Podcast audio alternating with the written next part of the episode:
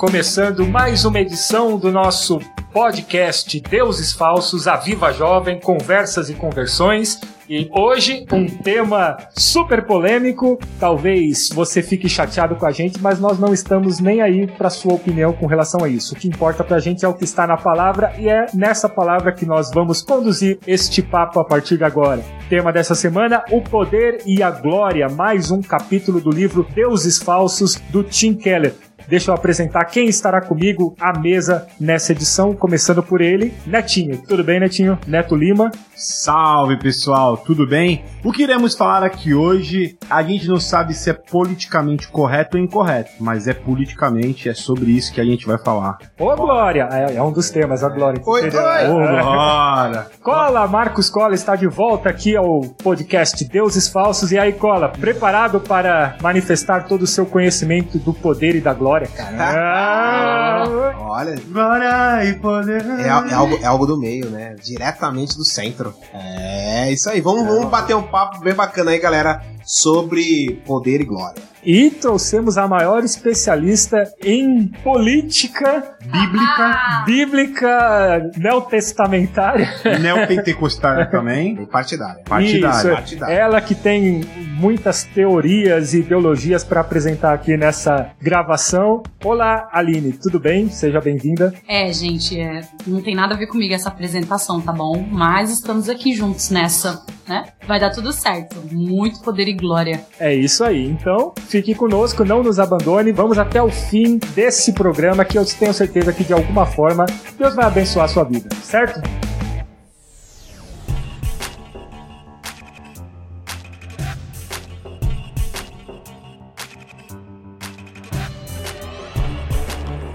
Os primeiros parágrafos do capítulo trazem uma conclusão forte do autor que talvez vá permear a nossa conversa a partir de agora. Então, já vamos mostrar as credenciais desde já para ficar bem claro no, no que nós vamos defender nesse programa. E a conclusão do Tim Keller é a seguinte: qualquer sistema político, por mais que se apresente como bem intencionado, pode e deve resultar numa ideologia desastrosa. Em outras palavras, nenhum sistema político ou ideológico é suficientemente forte e válido para confrontar ou enfrentar o evangelho. Por que, Netinho? Por que, Vitão? Bom, é, a gente trabalha lá com China, né? E a cultura chinesa é algo que a gente lida todos os dias. Conhecendo um pouco mais da, da cultura chinesa, que é uma cultura que eles se autodenominam politicamente como sendo um país e dois sistemas, nem capitalismo, nem comunismo, a gente uma vez estava conversando lá no trabalho e eu falei assim: a verdade é que todo mundo quer ser um, um chinês pelo seu próprio ponto de vista. Ou seja, se o cristão pudesse impor suas regras na política, ele faria isso. Se o negro pudesse impor suas regras na política, ele faria isso. E se outras classes pudessem fazer isso na política, todos fariam. Isso não torna legítimo, né, todo esse pensamento de que a política é, é a saída. Porque se todo mundo pudesse impor, através da política, as suas vontades, isso seria algo totalmente desastroso. Aí volta para esse pensamento do Tim, a política não é a saída porque ela é totalmente corrompível. É, e que fique bem claro desde o começo que nossa intenção com isso não é convocar ou conclamar qualquer tipo de ignorância política ou de alienação de tudo que acontece aí fora. A gente sabe que isso interfere diretamente na sua e na minha vida e não estamos incentivando esse tipo de comportamento. O que nós queremos dizer é, por mais que você seja simpatizante ou queira levantar uma bandeira partidária, política, ideológica, nada pode se comparar ao evangelho do reino, porque o que a gente crê é acima. Se algum sistema político fosse suficiente, a gente não precisaria do evangelho. Então, nada se compara ao evangelho do reino. Mesmo porque até essa altura de leitura do livro, a gente já entendeu que existem ídolos profundos. Né? E a gente está falando de ídolos profundos. Partido A, partido B, ideologia A, ideologia B é algo superficial. O livro, o Tim, ele vai lá no ídolo profundo que tem a ver com poder. Por isso que o tema é poder e glória. Não é um tema político, vamos falar sobre política. Não. A gente vai lá a fundo naquilo que a política absorve para se fazer crescer. Acho que é por aí que a gente vai conversar, é por aí que o Tim traz no livro, né, Vitor? Exatamente. E a gente vive num país e no mundo, por que não, polarizado, com posições muito fortes, ideologias, filosofias e enfim. É, Aline, o que o cristão não pode perder de vista quando a gente está falando de ideologias, de filosofias, de pensamentos que permeiam os nossos dias? Bom, o próprio autor no livro ele vai falar que a gente não pode achar que esses líderes políticos são os nossos redentores. É, então, às vezes, a gente coloca eles no lugar de Deus no que diz a esperança de um país melhor, de uma nação melhor, ou seja lá do que for. Então, como cristãos, a gente não deve perder de vista onde está baseada a nossa esperança, onde a nossa fé está firmada. Se é em homens ou se é no Deus quem realmente nos guarda, que provê as necessidades e que tem algo melhor reservado para nós que não é aqui. Se a nossa expectativa de dias melhores estiver firmada ao que a gente tem aqui hoje, algo já está errado no nosso coração. É, eu gosto muito daquele texto de Atos, capítulo 1, onde Jesus está ali com seus discípulos e ele está retomando, né? E é interessante que a fala dos discípulos é: Cara, mas você não vai restaurar o reino, né? Nesse contexto, quando eles estão clamando por essa restauração do reino, era essa restauração política, era essa restauração social dentro do contexto de Jerusalém, dentro do contexto daquela época do povo de Israel. E né, quando a Aline traz essa, essa questão da expectativa, é interessante que os próprios discípulos, por ter vivido isso com Jesus, eles ainda esperavam a restauração do reino naquele instante, mas o reino que Jesus estava trazendo, toda a perspectiva, era uma restauração do reino espiritual.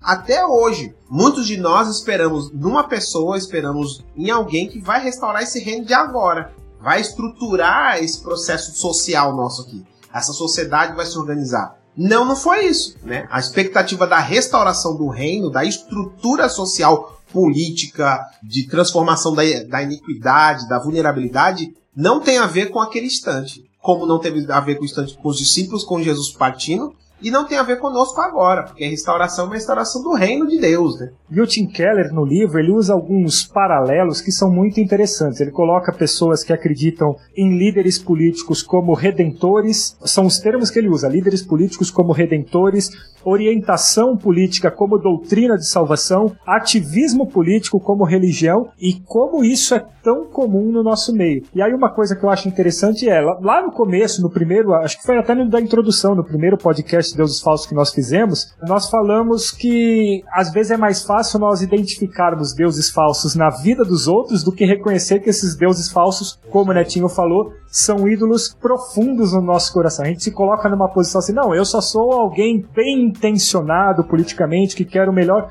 Só que é, é, muito importante que exista esse scanner passando pela nossa própria vida e que consiga identificar o que de fato está no coração, para que não seja um pensamento traiçoeiro de que eu sou um bem intencionado e vocês que estão aqui e pensam diferente, querem diferente, não são. No fundo é tudo um apego ao poder e à glória, que é o tema desse capítulo. E aí ele traz um exemplo lá dos Estados Unidos que é também perfeitamente adaptável ao Brasil, né? Que ao fim de cada eleição o país fica dividido, um monte de gente fala assim: ah, eu vou embora do país, eu não aguento, esse povo é isso, esse povo é aquilo, e que a gente já viu acontecer algumas vezes aqui. E ele traz o conceito do medo e da insegurança. E talvez aí a gente comece a identificar, a detectar a questão da idolatria do Deus falso, porque no fundo essa questão do poder é nós queremos ter a segurança de que as coisas não fugirão daquilo que nós cremos ou daquilo que a gente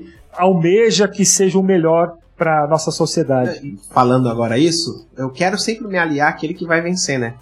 E aí, fico pensando que até para esse contexto cristão, muitas vezes vai ter gente que não, vou me aliar a Deus porque esse é o cara do momento, né? Esse é o cara que, que vai vencer tudo. e aí, nessa, nesse engano, quando eu tenho derrotas na minha vida, que na verdade não são derrotas, mas são momentos difíceis que a gente vai interpretar como uma derrota, eu não quero mais estar parte desse grupo. Eu não digo muitas pessoas que falam, não, cara, esse é o caminho certo. Mas de repente, meu, esse caminho certo é o caminho mais difícil que existe. Mas na real você percebia que a pessoa tinha colocado muita expectativa na vitória em si. Então eu trilharei um caminho de vitória seguindo Jesus. Né? E aí ela gera esse auto-engano, né? E aí quando você traz isso, Vitor, de fato, a gente tem que tomar muito cuidado. E quando a gente fala dessa questão do poder, por mais que a gente tenha aqui um mundo polarizado, a gente tá falando dessa perspectiva mais política, mas nós somos esses, cara, corruptos que nós barganhamos um voto para aquele que vai ser o vencedor e se, tipo, ele não tá trilhando caminho de vitória, eu vendo meu voto para aquele que tá me ofertando E até no discurso eu lembrei de uma, de uma música do Legião Urbana, Canção do Senhor da Guerra, que tem a seguinte frase: Lembre-se sempre que Deus está do lado de quem vai vencer. Porque a pessoa ganha e depois fala assim: Nós ganhamos porque Deus está conosco. Aí vem o discurso para acalmar, para aplacar é. os ânimos e Deus é sempre o, responsável. No fundo, a gente sabe que nada escapa do controle de Deus, Sim. mas é aquele discurso do lado vencedor muitas vezes. Mas olha que mundo chato que a gente está, né? Quando o Tim traz esse essa ideia que você trouxe aqui, ele faz uma comparação. Ele fala que lá atrás, quando se perdia, beleza, se perdia. No dia seguinte, aquele cara que entrou, ele é o nosso presidente. Vambora, tem que respeitar. Eu não votei nele, mas ele agora foi o voto da maioria. Ele é o nosso presidente. Independente de quem tá lá em cima, né? Se é o vermelho, se é o azul, se é o verde e amarelo. Se a gente não gosta do cara, a gente vai tacar fogo nele, a gente vai xingar nas redes sociais. Olha que louco, isso acontecia lá, isso acontecia aqui agora, lá e aqui.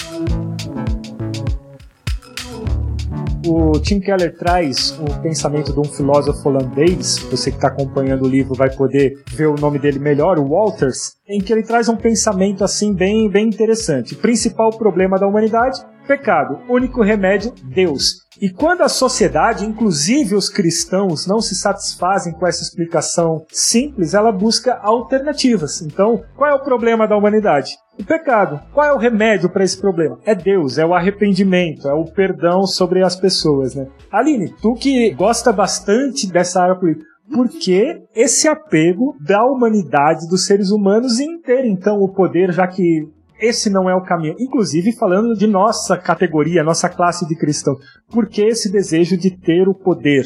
Eu acho que isso é da nossa natureza humana. Acho que isso, sei lá, nasce com a gente. A gente vê pelas crianças, às vezes, que a gente nem ensina, e eles já querem mandar, já querem dominar, já querem exercer suas vontades. Isso porque eles nem têm informação de vida. Imagina nós adultos que já sabemos os benefícios que aquilo pode trazer para nós. Nós, como cristãos, às vezes, talvez nem em palavras, a gente não vai dizer, não, eu quero ter poder, eu quero ter glória mas as nossas atitudes acabam revelando o nosso coração no dia a dia. É, a sensação de deter conhecimento, de tomar decisões, de poder mandar e desmandar, isso é atrativo. Não tem como a gente falar, ah, eu não sou tentado assim por querer fama, por querer reconhecimento, por querer algo do tipo. Eu acho que isso está dentro de nós. A gente que precisa aprender a, a domar esse, esse leão, esse animal né, feroz dentro de nós. A gente, às vezes, por menos já se sente Deus. Só de alguém elogiar uma coisinha de nada que você sabe fazer melhor que ela, você já fica, nossa, meu Deus, acho que eu sou realmente tudo isso aí que ele tá falando. Quem dirá se você tem nas suas mãos o poder, talvez, de mudar 30 pessoas, 100 pessoas, 500 pessoas, uma nação? Aí a gente realmente perde o controle. Só estando submetido a Deus mesmo que a gente consegue sujeitar esse nosso desejo a Ele, na verdade. Ainda tentando explicar isso, Cola, a origem disso será que vem do Éder? A, a, a serpente, quando desafia Adão e Eva a eles comerem o fruto, esse ímpeto de já se tornarem maiores aconteceu antes de comer o fruto, né? Então eles têm conhecimento do que é o bem e o mal, a partir daquele momento. Antes disso eles não tinham, mas eles tinham esse ímpeto de serem maiores do que Deus. E aí, assim, olhando para esse contexto da carne, e aí eu vou muito pelo que a Aline fala, é algo intrínseco nosso, por isso que acho que a igreja existe. Porque a igreja é exatamente esse lugar onde a gente é, se encontra e partilha as nossas mazelas, as nossas falhas. Esse é o lugar. Quem vai para a igreja acreditando que lá vai encontrar as melhores pessoas, tá enganada, porque na igreja encontrará as piores pessoas se esforçando para se tornar mais parecido com Jesus. Então, lá é o lugar mais perigoso na real mesmo, porque é a gente confessando o seu pecado. Quando, quando fala dessa função da igreja, esse papel, a gente tem que lembrar que nós somos sal da terra e luz do mundo. É. Quando fala assim, ah, a sociedade está doente, a sociedade está sangrando, cara, não sei se você já entrou na água do mar com um machucadinho aberto, com uma ferida aberta, muitas vezes o papel da igreja vai ser esse cicatrizante da sociedade que arde. que, que não é confortável. Nós não somos chamados para ser o mel da terra, o açúcar da terra, nós somos chamados para sal. Então, às vezes, a sociedade ferida que nós vivemos, o nosso papel vai ser de fazer o arder mesmo, de, de trazer essa cicatrização ou chamar a atenção para o que está acontecendo. Na verdade, é, quando você pensa em poder e glória, acho que você pensa no poderoso chefão, um grande líder de nação, um grande executivo atrás de uma mesa exercendo poder sobre os seus funcionários. A gente pensa num cargo assim, muito como se você é, colocasse chefe no Google Imagens e aparecesse tudo aquilo ali, é o que está na, na, nossa cabeça às vezes. E ele traz a coisa pro pessoal. Ele traz esse poder sobre aqueles pais que naturalmente têm autoridade naturalmente sobre seus filhos, mas que aproveitam dessa autoridade para exercer poder, para falar, ah, só porque eu tenho autoridade sobre você, você não vai. E filhos que sabem que exercem algum tipo de comando sobre os pais e abusam disso também. A gente está falando também aqui para adolescentes, adolescentes que conseguem manipular através do poder seus pais. Uma fragilidade. Né? Uma, fragili é, uma fragilidade, alguma coisa que se descobriu, que se sabe, ou algum vacilo que o, que o pai ou a mãe deu e aquilo virou um ponto de apoio para exercer esse poder. Isso é muito sério. Né? Quando você vem pro livro, ele fala do James, né? Que era o cara que tinha prazer em transar com as, com as mulheres. É Mas não era prazer em transar com as mulheres. Ele tinha o prazer da né? conquista. Possuir. Possuir. É, é. Ele queria possuir. E toda vez que ele dormia com aquela mulher, Perdia, né? ele, ele ia pro próximo. Eu quero. Era um desejo de poder conquistar. Aí ele se converte. E aí esse poder agora que não é mais canalizado pro sexo, é canalizado pro todo lugar onde ele estava, ele queria ser um líder naquela É, roda na igreja, ele queria, mesmo sem ser solicitado, final. ele queria ter a palavra final, ele queria ser o cara que ia encabeçar,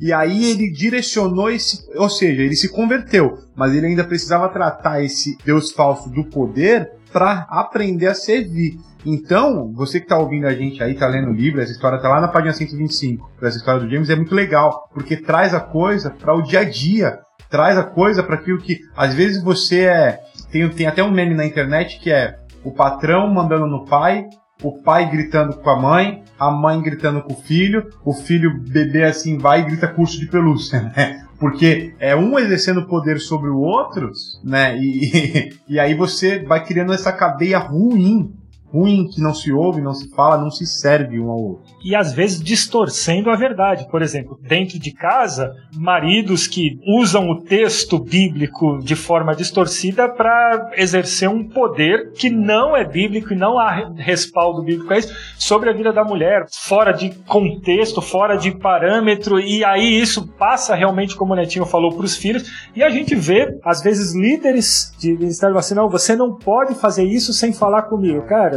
ah, vo- você é meu discípulo e eu tenho autoridade espiritual sobre sua vida.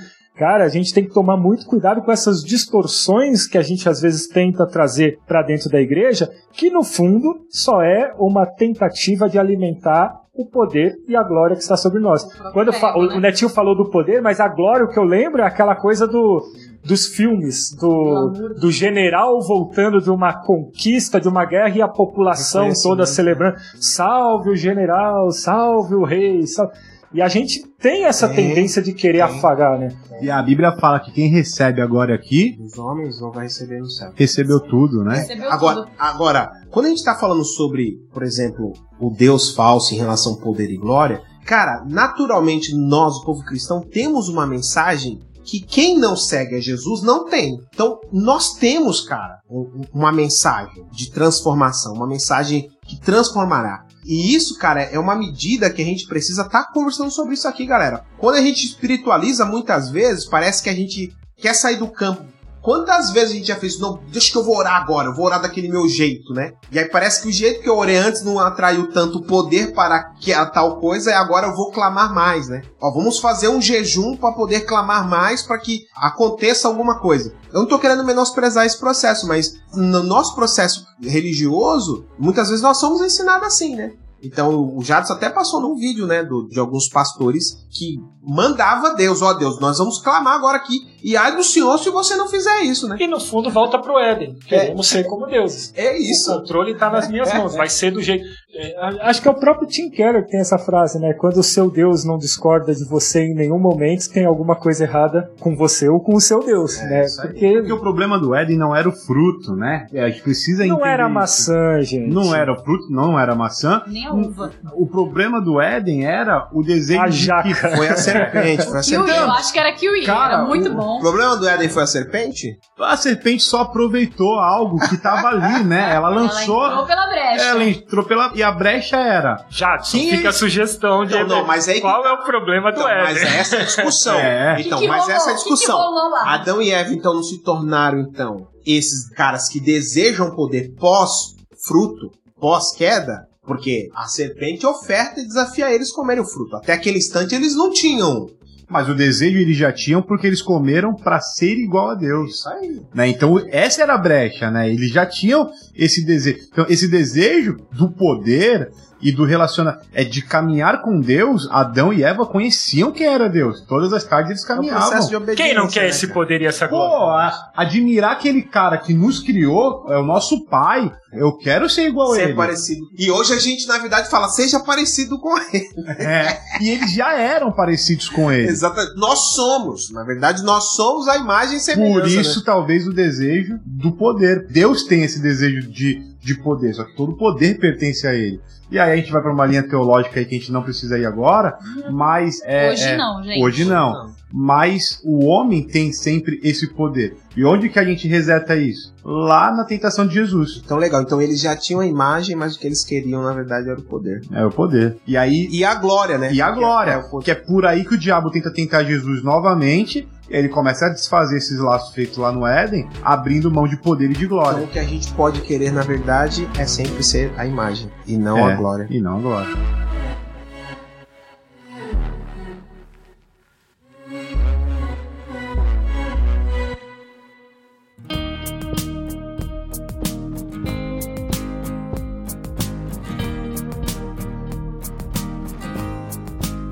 Deixa eu invocar agora Caramba! a poderosa e gloriosa contadora de histórias desse podcast, Aline, que vai trazer o personagem bíblico desse capítulo, ninguém mais, ninguém menos do que Nabucodonosor.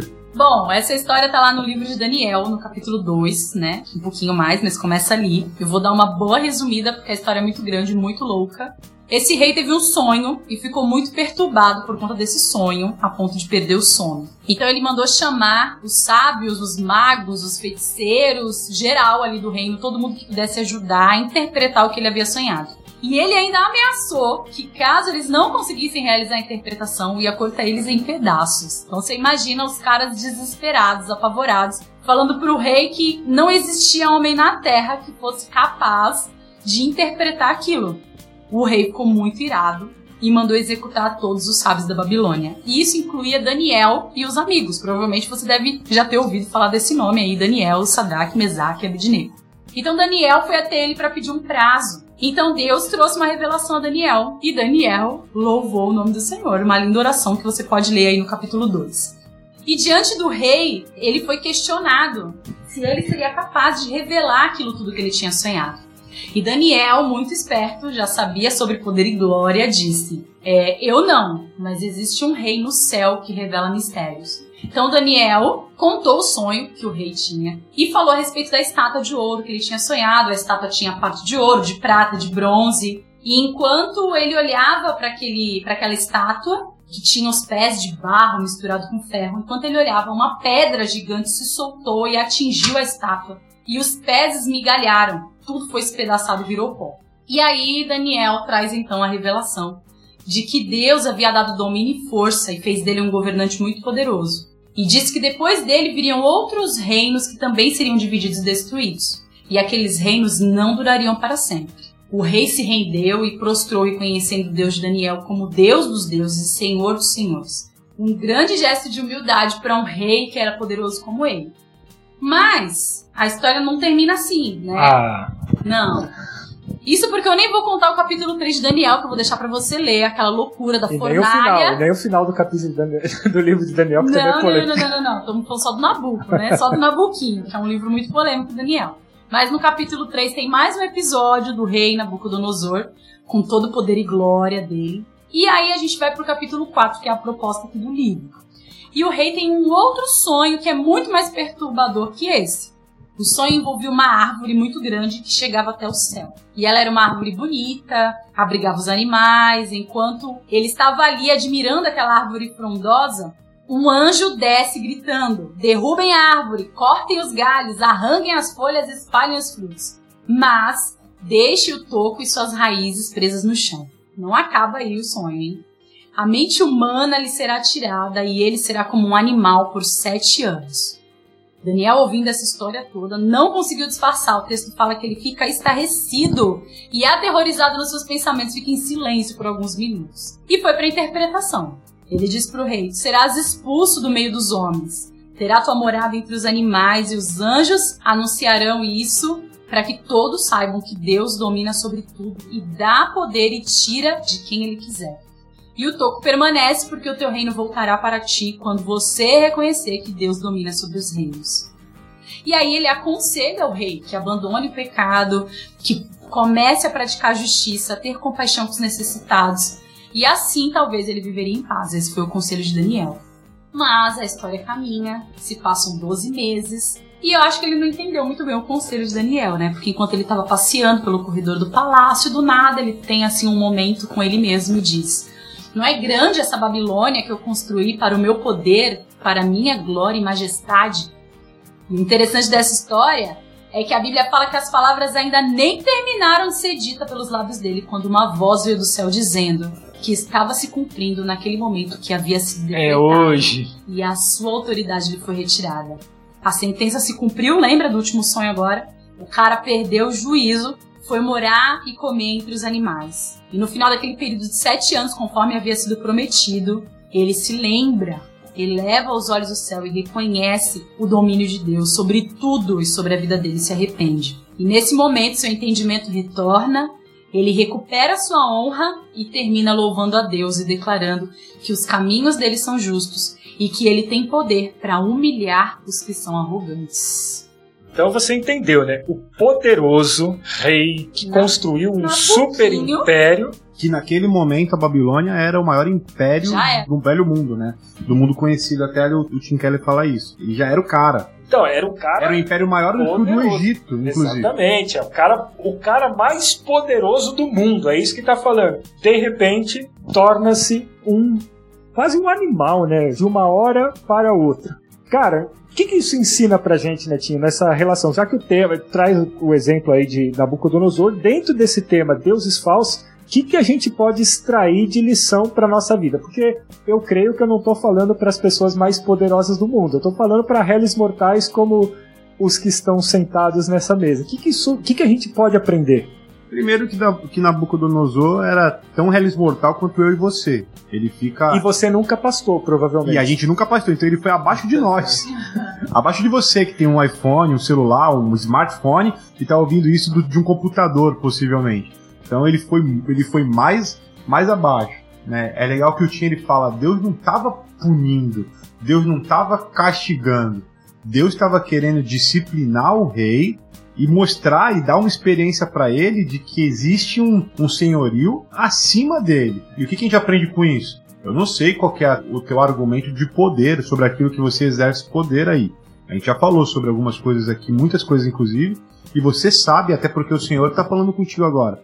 Você vai deixar o Senhor tratar isso na sua vida e passar a entregar a glória e reconhecer o poder de Deus sobre a sua vida? Ou você vai continuar tentando fazer cabo de guerra com Deus, cara? Não faz sentido nenhum.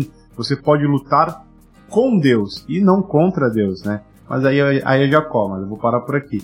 E Nabucodonosor entendeu que não dá para ir contra Deus. Nada que nós temos, nós conseguimos por mérito próprio ninguém consegue nada por mérito próprio. E aí se explica a necessidade de uma pessoa superior a nos dar as oportunidades, nos dar as aptidões próprias para conseguir ter aquilo que temos. E aí é Deus. Então, por isso ele quer essa glória. Deus fez tudo isso, usou Daniel, falou com Nabucco, porque Deus queria a glória daquele cara. Deus queria que ele reconhecesse que só ele poderia ser o Todo-Poderoso e único digno de glória. E a gente volta um pouco lá para o início do livro, que fala lá de Romanos que Deus entrega. Aqui Deus, de alguma forma, entregou Nabucodonosor, porque ele foi avisado. Não foi algo assim, nossa, caí iludido aqui, não sabia que não Não é uma maldição, uma praga ou. Ele foi avisado duas vezes. Até uma terceira, se a gente considerar a história da fornalha, que também foi por algo que ele estava se achando, né? Aquela história toda lá. Então ele queria muita glória para ele. Então ele foi entregue. E por graça e misericórdia de Deus, ainda deu tempo dele retornar e ainda ter sua honra de volta. Né? Graças a Deus ficou o cotoco que deu a chance dele crescer novamente. E talvez você tá aí no seu primeiro sonho, né? Então não, não espera vir o Não. segundo sonho. Não espera ficar Pra só o topo, não. É, se converte de vez, se entrega agora para Jesus. E eu lembrava, enquanto eu lia esse capítulo, de outro rei. É, às vezes a gente tem a sensação de que o castigo vai vir a galope e Nabucodonosor vai perder o reino. E às vezes a gente acha que isso acontece em todo tempo, que o castigo de Deus vem aqui nesse mundo. Não, o sol nasce para justos e injustos. Nem sempre o que você vai ver no poder ou fora do poder, ou a sua relação pessoal com o poder ou ou longe do poder, tem a ver com castigo ou não. As injustiças vão acontecer. Eu lembrei do caso do, do rei Saul, que não perdeu o reino, ele continuou como rei. Só que a grande perda de Saul foi ele perdeu a intimidade com Deus. Ele perdeu o relacionamento dele com Deus. Quando ele rejeitou o Senhor, ele virou as costas, ele falou assim: "Eu vou fazer o que eu acho certo do meu jeito". Ali ele deixou de ter e de desfrutar da intimidade, do relacionamento do Senhor. Isso talvez seja o mais grave, porque às vezes a gente fala assim: ah, tudo. é, a Aline está em pecado. Não, a Aline vai ser castigada. Não, o julgamento é, é, para a eternidade. Talvez aqui ela enriqueça, prospere, ganhe poder, prestígio, fama, só que perder a intimidade com Deus é a pior coisa que poderia acontecer. E aí, se você traz Saul pra conversa, a gente traz Davi. Aí tem, temos aí três parâmetros, né? Eu não, nem vou entrar muito na história de Davi. Nabucodonosor, um rei que se converte, que reconhece Deus como Senhor. Saul se afasta desse Deus, inclusive se mata no final da sua história, lançando-se sobre a sua própria espada. E a gente tem Davi, que tinha tudo para acabar como qualquer um desses aí, mas que ouve a chamada de atenção do Senhor, se corrige e se torna então assim o, o maior rei que o povo de Israel já teve, segundo o coração de Deus. Né? Então são três parâmetros Falho, de poder, imperfeito, falhos, imperfeitos. mas que aproveitava a oportunidade. Quando ele percebia que estava longe, ele conseguia retornar para a vontade de Deus, né? Esse, é- esse, na verdade, é o segredo dos segredos. Porque errar, falhar, tropeçar, a gente vai. A tentação, o desejo vai vir. A gente só precisa perceber que isso está acontecendo e retornar, converter os maus caminhos e voltar para perto de Deus. E aí é Deus querendo crentes, não crentes, desviados, querendo a atenção de todos para uma vida de obediência. É só isso. No final, o prumo é esse, né? Essa é a ideologia central, se a gente pode colocar assim. A ideologia de obediência a Deus. E aí não importa se você é esquerda, direita, vermelho e branco, azul, amarelo. Cara, a nossa ideologia começa politicamente, fisicamente, espiritualmente, começa a se concentrar nos parâmetros de Deus que está na palavra. Cara, Deus ele convida a gente para participar desse processo do reino dele. Então é muito doido porque a gente não vê agora. Se você esperar para ver agora esse processo de conquista, de vitória na sua vida, pode ser que você se frustre. Por isso que a gente vai encontrar muita gente frustrada com Deus porque não vê nesse tempo aquilo que deveria ser palpável.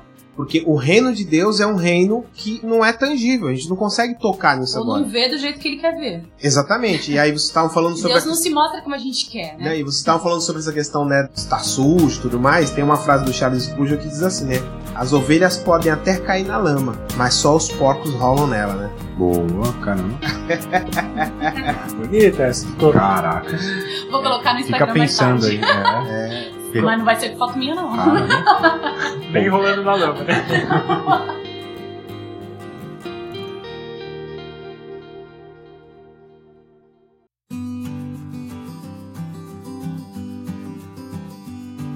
Durante minha trajetória como repórter, eu estava entrevistando um prefeito saindo do cargo. E a minha pergunta para ele foi: o que, que vai ser mais difícil a partir do dia que passar a faixa aí para o sucessor? A resposta dele foi saber que a partir do primeiro dia do próximo mês, a minha caneta não vai valer mais nada. Foi o que aconteceu com Nabucodonosor de, de uma forma menos democrática, né? Ele não teve o poder de passar a faixa para outro, de transmitir um cargo, ele simplesmente acordou como bicho. Parece que ele meio que testou Deus ali naquele momento, né? Sei lá o que passou pela cabeça dele de um momento dele ter ali um vislumbre dele mesmo, de tão maravilhoso que ele era, né? E é muito forte, eu achei muito forte quando ele fala que ele nem terminou de falar. A profecia se cumpriu ali na hora. O anjo já veio dando a rasteira, né? A gente tá aqui falando sobre esse livro, nós estamos aqui conversando sobre esses assuntos. Penso que Nabucodonosor, nem Davi e nem Saul que vocês citaram, tinham a compreensão através dos evangelhos. Os caras tiveram que aprender na raça e com os aprendizados ali de manifestações de sonhos, né, espiritualidade, a fornalha pegando fogo. A gente não tem essas marcas aqui, mas a gente tá aqui agora, nesse instante, cara, falando sobre esse assunto. Fico imaginando que você que tá aí, que sabe que tem o ego que tá fazendo te colocar na condição que você tá nesse instante, cara. E você permanecer nisso, sabe? Eu acho que você, e como eu, sabendo o que tem que ser feito e a gente permanecer no mesmo estado, vai ser um estado de decomposição mesmo, né? É um estado... e, e Netinho, então me responde aí. Qual é o antídoto, então? Como que a gente resolve essa questão de, de combater, de controlar, de evitar, de fugir, não sei qual é o verbo correto, o Deus falso do poder e da glória na nossa vida? Qual é o antídoto que a gente pode aplicar? O antídoto para o pecado é Deus né? Você precisa voltar o teu coração para Deus. Você não tem poder nenhum que não tenha sido concedido por Deus. Seja lá você quem for, seja lá você a idade que tiver, seja lá aquilo que você conquistou ou vai conquistar. Né? Você não é ninguém é pelo aquilo que você tem ou deixou de ter. Você é uma pessoa que precisa se render a Jesus, e é isso que o livro está falando. Você precisa começar a render glória a Deus por tudo. Isso tem que ser uma prática. Obrigado, Senhor, pela entrevista que eu passei. Obrigado, Senhor, pela entrevista que eu fiz. Então, glória a Deus. E a doença, glória a Deus pela doença, pela doença, glória a Deus. Nós vemos a mão de Deus e o poder de Deus sobre isso. Deus quer que nós, assim como Nabucodonosor, reconheça esse poder dele sobre as nossas vidas. E quando a gente reconhece esse poder, toda insegurança, medo, que inclusive eu tinha que falar no livro, que é o que nos faz buscar esse poder humano, quando a gente reconhece e vai para debaixo das asas do Altíssimo, cara, a gente está protegido. Então, se tiver que mexer com a gente, tem que passar pelo Senhor. E quer segurança maior que essa? E esse antídoto também, se nós observássemos mais a vida de Jesus nos evangelhos, a gente já estaria imune.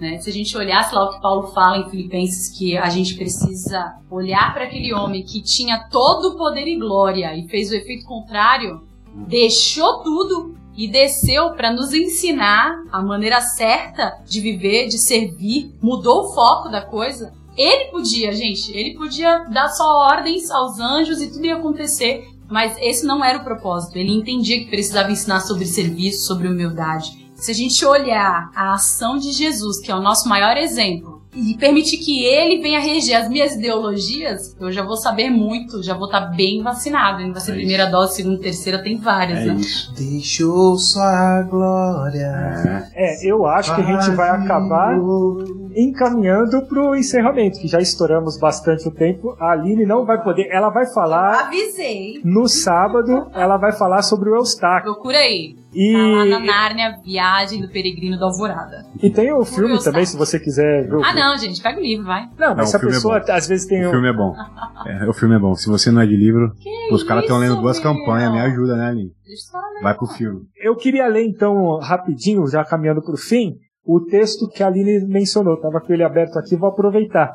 Então eu vou ler Filipenses 2, de 3 em diante, que diz assim: Nada façam por ambição egoísta ou por vaidade, mas humildemente considerem os outros superiores a si mesmos. Cada um cuide não somente dos seus interesses, mas também dos interesses dos outros. Seja a atitude de vocês a mesma de Cristo Jesus, que, embora sendo Deus, não considerou que o ser igual a Deus era algo que devia apegar-se, mas esvaziou-se a si mesmo, vindo a ser servo, tornando-se semelhante aos homens e sendo encontrado em forma humana, humilhou-se a si mesmo e foi obediente até a morte e morte de cruz.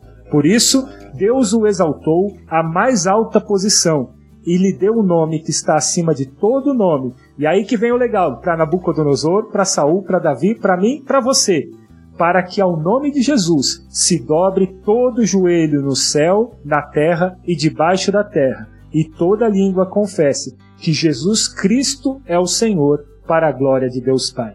Então, esse texto aí de Filipenses, acho que vale a pena dar uma meditada é forte, é bonito e com esse eu me despeço e parto aí para os colegas de programa fazerem seus desfechos e encerramentos. Valeu, galera! Mais uma vez aí o nosso podcast junto com Conversas e Conversões, Deuses Falsos, e que a gente possa se esforçar para sempre fazer um raio-x aí sobre as nossas intenções, ambições e estarmos dependência de Deus. Então fica aí o desafio e se torne um cristão genuíno. Valeu, galera. Muito bom estar aqui de novo. E não esquenta sua cabeça se você precisar se humilhar diante de Deus. Tem alguém que você deve se humilhar, se tem alguém que você deve se render, pedir socorro, ajuda e se inspirar, é no próprio Jesus. Afinal, graças a Ele hoje temos salvação e vida eterna. Nada de confiar em mãos humanas, ideias humanas, lembrando sempre de tudo aquilo que tentarem preencher a nossa cabeça, da gente ir lá na palavra, analisar, avaliar e ver se está de acordo com a vontade de Deus para nós. Lembra que somente ela é boa, perfeita e agradável.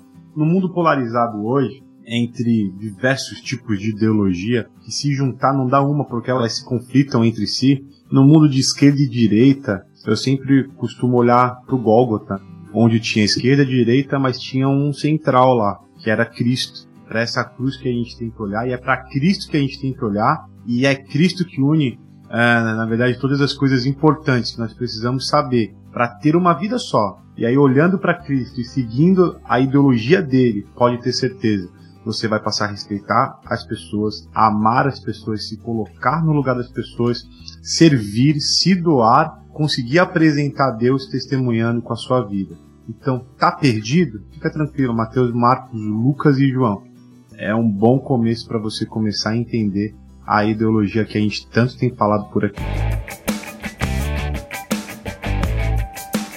É isso aí. E se nada nesse mundo, nesse país, parece fazer sentido para você, fique tranquilo, você não é desse mundo, não tem que fazer Boa. sentido mesmo, certo? certo? Então esse foi o capítulo dessa semana. Continue ouvindo, lendo sábado EBM, a Viva tudo junto. Tá chegando o final também aqui do nosso do nosso livro, né? Isso. Então você se programa porque o último último é, conversas aqui vai ser onde? Vai ser ao vivo. Com você que tá ouvindo a gente. No Aviva, ao vivo vivo yes. no Aviva. Eita, glória. Ao vivo com jovens no Aviva Jovens, você é louco. E a sua opinião vai ser consultada, não vai yes. ser só a gente falando, não. Nós teremos yes. o Liminha levando o microfone Let's até go. você. É muito bom. E como vai ser perto de Let's Natal, go. Panetones Nabuco. Nabuco? tchau, tchau, tchau, não dá, né? Let's go. Então é isso. Let's go. Falou, galera.